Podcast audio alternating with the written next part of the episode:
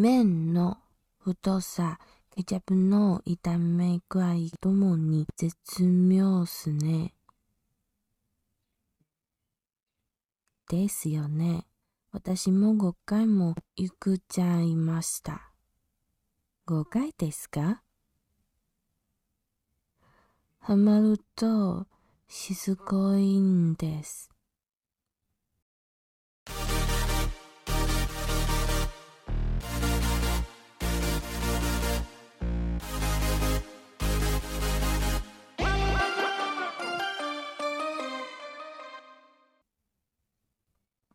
Hello，大家好，这里是夜让 AI 有点小资助，我是 AI Ico。呃，该不会以为我现在是在进行什么奇怪的日文对话教学？哦，没有，我只是想说来念一下那个初恋的那个里面的一段有关于诶，可以加不？No No No，有关于 Napolitan 的一段台词。然后我刚刚念的是，就是那个他们在。嗯，哈鲁米吉在传讯息的时候，他就说面の太さ，面的粗细配上那个ケチャップ酱的去炒，是一个非常绝妙的组合。就是哈鲁米吉传这个讯息给那个野樱，野樱就说ですよね，真的呢。他说他已经吃了五回，他说他我我已经吃了五次了。哈鲁米吉就说五回ですか？ 然后野樱就说：“嗯，我全心享受，超可爱的，是不是？好啦，啊，我自己自己自己在那边自嗨。OK，不知道大家最近有没有去看日剧《First Love》初恋？我听我朋友讲说，他的朋友也有跟风去看了一集，觉得非常老套，就不想看。听到这边，我真的很想大叫说。”拜托你朋友去看一下宇多田光那一张《First Love》的专辑的发售年份，因为他这部剧完全就是在打造当时候那个年代的日剧的感觉，当然也是有比较贴近一些现代的事情在啦。想说请大家去看一下专辑年份，然后再去思考一下为什么在二零二二年拍出这样子的老派日剧。而且，即便它老派，但是它依旧埋藏非常多的细节，多到让你可以看完一个月都还活在那些余韵里面，在那边咀嚼。所以这大概也是一个相当经典的日剧的一个感觉吧。往往听到很多人都会说看不了日剧什么的啊，觉得演技浮夸。我觉得感觉蛮刻板印象吧，因为你看了所谓的日剧，然后。还得要看这些题材，有的人会局限说日剧不就是大门未知子、新垣结衣或者是林濑遥这几个？可是其实日剧还有很多，因为有的剧本本来就是漫改，所以漫改最后通常都是很多啊嘛，就是非常浮夸，但是也有比较不浮夸的啊。其实有的日剧也是比较走那种比较细致的，或者说景比较美的。然后也有走过那种比较纯爱，我自己呢是比较喜欢日剧贴近生活的感觉，就是感觉职业上呢也比较符合一般人，不会是那种总裁什么的哦，那个天马行空，我觉得现在对我来讲根本就不可能。对，然后也是也是有时候日剧也是会有那种奇怪的遥不可及的职业。所以我我会选，我会选说比较贴近生活，还有日本的美食剧，我自己也很喜欢。有时候看着看着就会知道，说我今天晚上我想要来去煮什么来吃，或是我想要去做什么东西来吃。所以，嗯，我觉得就还是要挑啦。而且，其实看日剧看习惯的人，没办法切换过去看韩剧，看韩剧看习惯的人也很难动。日剧的绝妙之处，对，各有所好，真的。对我来讲，日剧比较像是我的姐姐。嗯，因为毕竟身为长女嘛，我有时候在人生中会有很多不懂的事情，会需要有人询问什么的。那么日剧确实也是可以教导我很多的事情，包括日，因为也有人说。因为日剧的说说教感而觉得不喜欢，但是那对我小时候的我来讲，诶，说教感就是在教在教我做人嘛。有一阵子不知道要干嘛，没有未来，对未来职业没有方向的话，日剧的有些专门于某一个职业的日剧这种的，也可以让我透过日剧去知道说，哦，原来这个职业是是在做这些事情，这样子。像我就看过那种代笔作家啊，或者是校对女王，然后也有那个水族馆的馆员的那种日剧，都是有这样的题材在。OK，那扯那么多有关于日剧的事，我觉得这一部日剧啊，就是《First Love》初恋，全剧最重要的就美食就是ナポリタン。 它的取景的店名是叫做西洋轩，创业已经超过七十年。不过他们的菜单里面其实没有卖ナポリタン。哎，我觉得这一部剧都是这样，哎，就是比如说最后面那个帕鲁米吉的车票上面的站名啊。就是好像也没有那个站，就是他们会有一些是虚虚实实、实实虚虚的，嗯，真 就是虚虚实实、实实虚虚的地方在。好，那回到现实啊，我们当然也是吃不到野鹰做的那坡里汤嘛，所以就只好把看完《First Love》后的余韵情绪带进去隔日的午餐便当里面。所以现在就要带大家来投入做一道日式的拿坡里汤，而且刚好我还蛮擅长做这种番茄浓汤的红酱。那么究竟这个拿破里汤要怎么做呢？我呢自己有在 SNS 上面看到料理当当，就是本部日剧的料理当当这个料理家，他是住在北海道的美瑛町。这个料理家呢，他是叫做高桥，所以是高桥先生。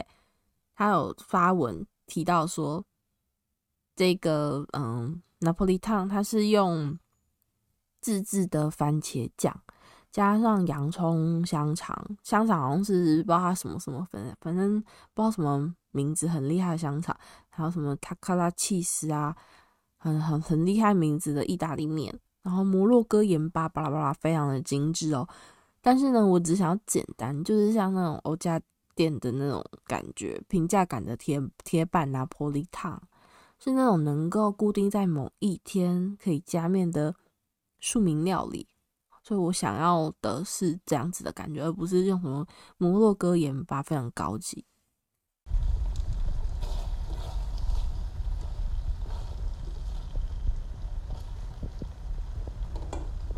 OK，所以我们今天就是走平民的感觉哦。接下来我要分享我的低成本做法，而且你只需要一个锅子，然后再加上我上个月在无印良品厨具两店打八折的时候，我入手的细胶料理架跟那个汤匙。我觉得这两个东西对于不粘锅是一个非常好的东西，它可以把锅里面的汤汤水水都就是刮得非常干净。好，那不多说，材料的话，大家大家要准备。我今天讲的算一个人份的料理，意大利面条三十根，为什么这么精准？因为我算三十根，然后牛番茄就是大颗圆圆的那种两颗，青椒青椒一半吧，然后洋葱的话四分之一，德国香肠的话看你啊，你想要吃两根还是一根都可以。菇菇的话，我会选择是杏鲍菇，因为我比较喜欢杏鲍菇。然后你也可以用一些羊菇啊什么的，随便你，反正有钱你就买吧。那么接下来呢是怎么做？首先呢，我们要先来炒那个番茄酱，所以就是麻烦大家先把番茄去蒂，番茄切块。那一般的料理家会把番茄去皮，这个部分的话，我保留的态度，你自己选择。那因为我很懒，对我来讲说整个番茄都是个好东西，所以我我我是不会去皮的，我是不去皮派。嗯、那如果你不喜欢吃那种皮的感觉的话，那就麻烦你去把它去皮吧。OK，切好之后放旁边，然后呢，锅子先丢进去蒜末，还有还要再下油。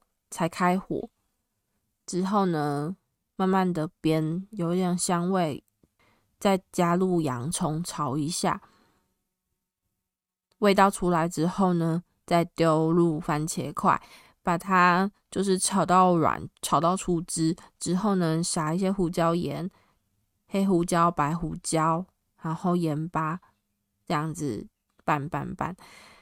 之后呢，再加两汤匙的番茄酱，再拌。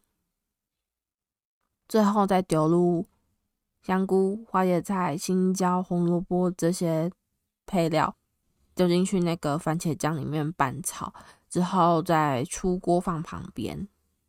此时呢，你可以选择要下油煎那个德国香肠，还是说你要把香肠拿去烤箱里面烤？我自己会选择把香肠拿去烤箱里面烤啦。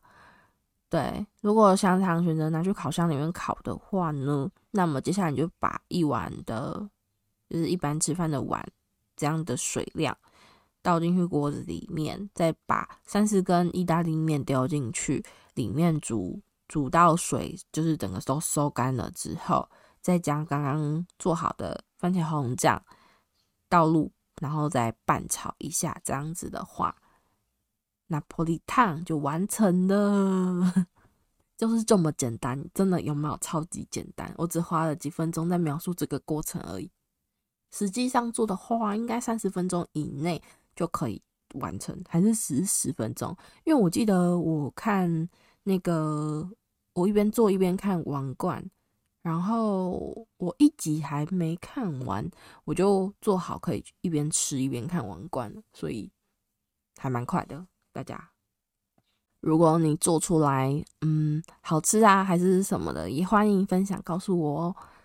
OK，接下来我想分享一下，就是于是长大以后的职业感叹。于是长大了以后，嗯，人呢越是长大，就会觉得自己活得越平凡。那虽然于是长大了以后，这个谢和弦的歌嘛。他人就这样嘛，但是其实我还蛮喜欢这首歌的啦。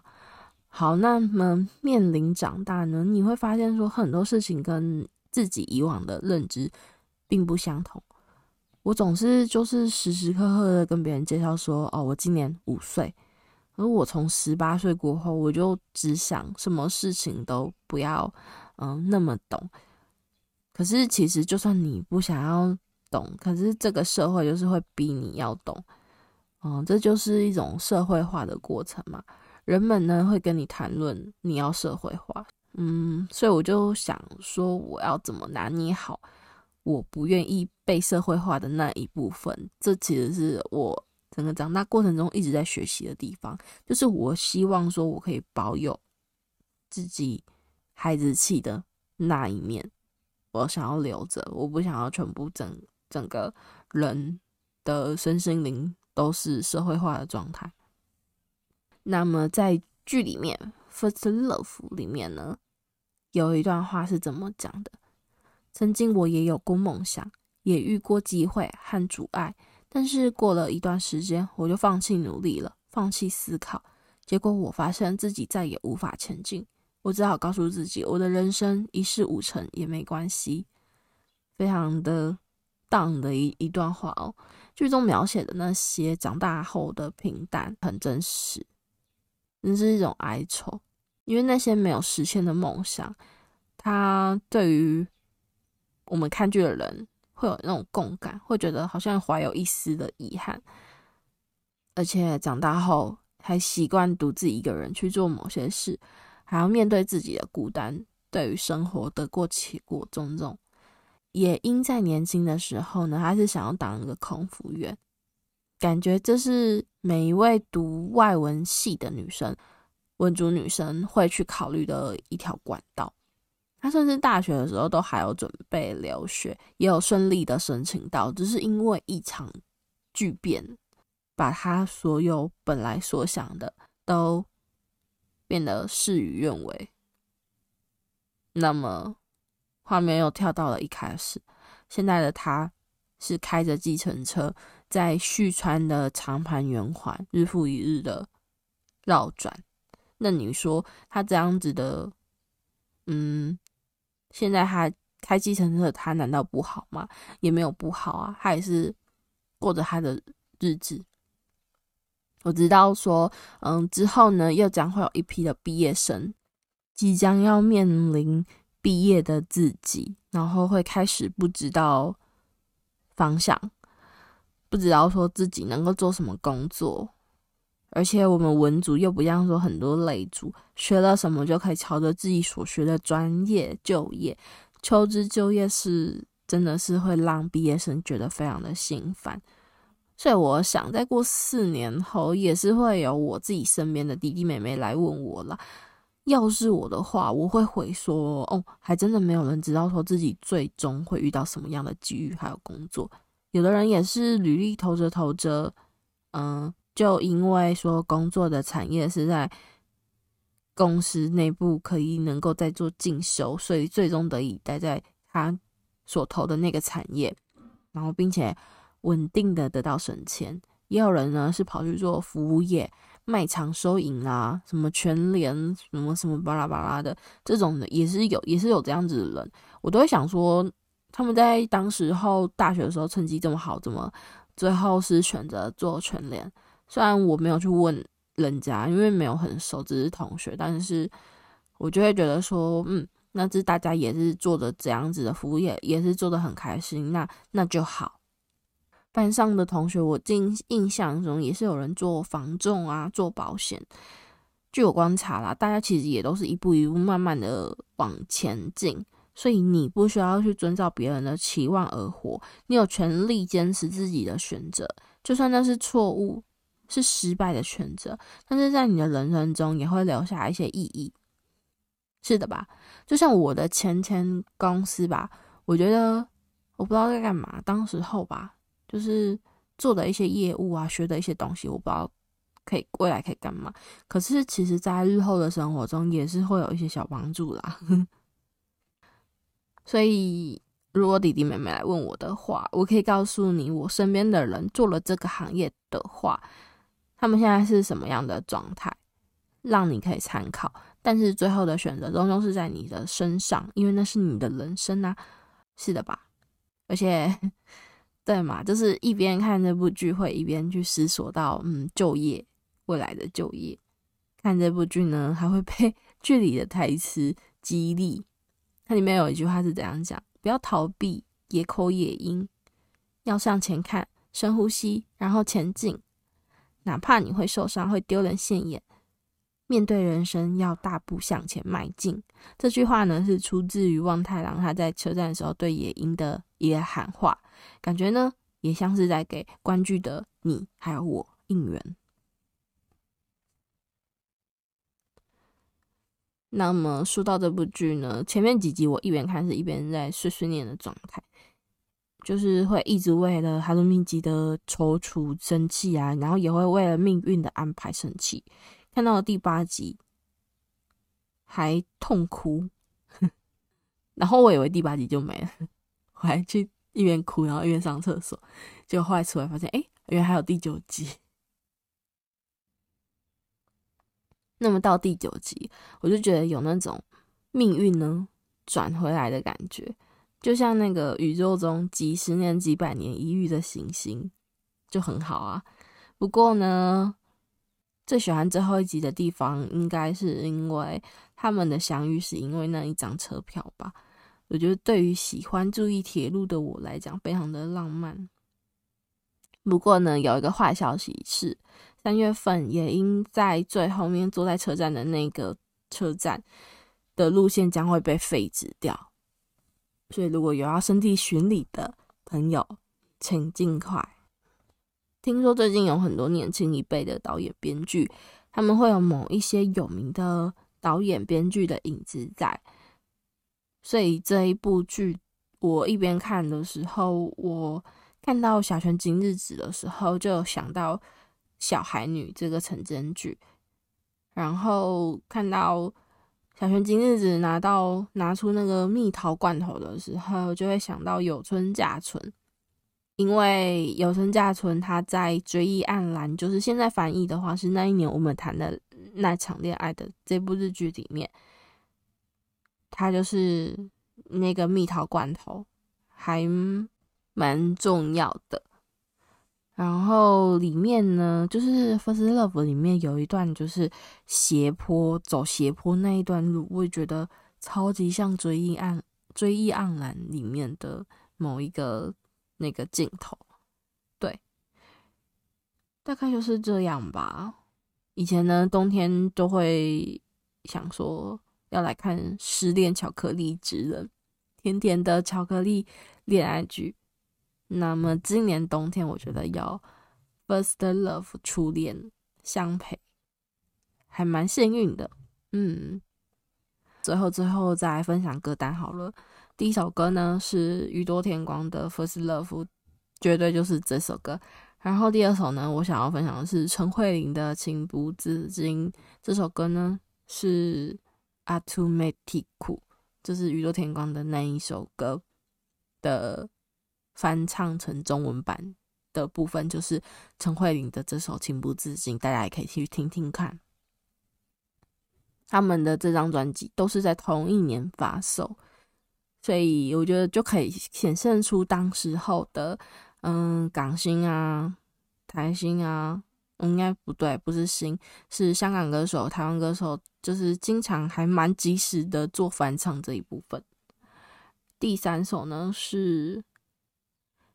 他 say Iwasaki 延崎泰整的 Wish You Well 会分享这首歌呢，是因为这首歌是在 First Love 的这个日剧的 OST 的专辑里面。然后呢，这一首歌也是满岛光他们在嗯推广这部剧的时候，馒头光用了这首歌的节奏跳了舞，很可爱。就是大家一定要去找来看。好，今天的分享就到这里结束，我们下次再见，拜拜。